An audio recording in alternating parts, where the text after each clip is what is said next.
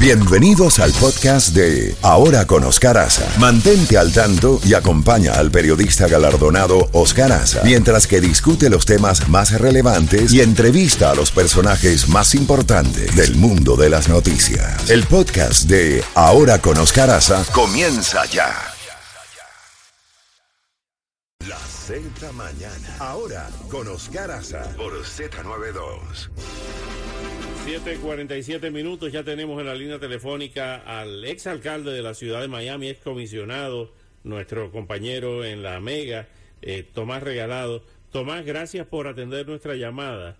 Eh, cuéntanos esa novedad, eh, para algunos sorpresa, del anuncio a través de las redes sociales que hemos estado viendo de que vas a aspirar nuevamente a la alcaldía de Miami. Cuéntanos. Bienvenido. Buenos días, buenos días, Oscar. Y, esto tiene mucho que ver, Oscar, con lo que pasó el pasado lunes cuando Sabina Cobo, que como tú sabes también fue colega tuya en Mega y colega nuestra, logró hacer lo que nadie se esperaba y era que sin dinero, mientras que otros habían recaudado medio millón, 300 mil dólares, 500 mil dólares, etcétera, pues ella logró, sin el apoyo del alcalde que apoyó a otro, sin el apoyo de los cinco comisionados, la mayoría de los cuales, excepto Manolo Reyes, apoyaron a un candidato específico, logró ganar esa posición vacante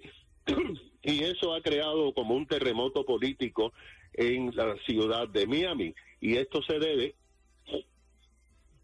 a que se ha demostrado que el dinero no lo hace todo. Yo en mi carrera política no he tenido la habilidad eh, de recaudar tanto dinero porque eh, no he tenido muchas buenas relaciones con desarrolladores, etcétera, por mis posiciones que he tenido. Pero se ha demostrado de que no hace falta tanto dinero sino la confianza del público. La única preocupación eh, que yo tengo es la participación de los votantes, que ha sido muy baja. Esta vez fue casi un 10% y yo creo que eso va a tomar tiempo para recuperar el, el, eh, el favor de los votantes. Y entonces la pregunta eh, que yo me hice es hacer este anuncio muy temprano porque como tú sabes, eh, Francis Suárez está en su segundo periodo que no termina hasta el 2025, aunque decidiera aspirar a la presidencia, como él ha estado diciendo, pues tendría que renunciar cuando tome posesión el presidente en enero del 2025 y ahí se convocaría a una elección para eh, llevar a cabo eh, la vacante de la alcaldía por nueve meses y volver a aspirar en, noviembre del 2025. Entonces, todas estas consideraciones y el hecho de que yo estoy realmente decepcionado eh, cómo se está manejando la ciudad de Miami, yo pienso que podemos tener eh, un discurso que apele a los votantes. Justamente hablando de eso, eh, aquí esta es una pregunta que nadie más se va a enterar, nada más entre Oscar Asa y Tomás Regalado. ¿Qué es lo que está pasando en Miami? Eh, ¿Cuáles son las piñitas que se han formado ahí? ¿Cuáles son los pleitos, las, las tensiones que se han originado eh, entre algunos comisionados y algunos empresarios, principalmente de la calle 8, eh, y otros problemas? ¿Cuáles son los problemas reales que tiene la ciudad de Miami? Básicamente, eh, los problemas eh, de planear para el presupuesto futuro. Con la pandemia, la ciudad recibió muchos millones de dólares que se gastaron eh, de una forma bastante, pues, flexible. Después está el hecho de que no se está planeando el crecimiento de la ciudad. Siempre los desarrolladores se salen con la suya y obtienen todo lo que desean. Segundo, eh, o sea, tercer, eh, y algo que a mí me motivó mucho, Oscar, fue que eh, decidieron suspender y limitar el tiempo que los residentes tienen para declarar ante la comisión de la ciudad de Miami. Eso es fundamental porque la primera enmienda y la ley de la Florida dicen que los ciudadanos tienen el derecho de peticionar al gobierno y protestar. Y la comisión eh, decidió limitar eh, a dos minutos la, participación eh, de los residentes y evitar que otros donaran su tiempo y dicen que nadie puede hablar más de siete minutos en la comisión de Miami. Eso me parece bochornoso porque en definitiva los que hablan son los residentes de Miami, que son los que le pagan el salario a los comisionados, los que pagan el gobierno y los que tienen el derecho de opinar.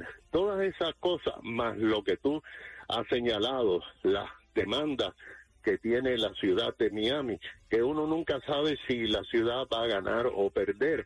Hay una demanda de 28 millones de dólares de un comerciante de la calle 8 que se siente perjudicado personalmente en sus eh, empresas por las acciones que se han tomado.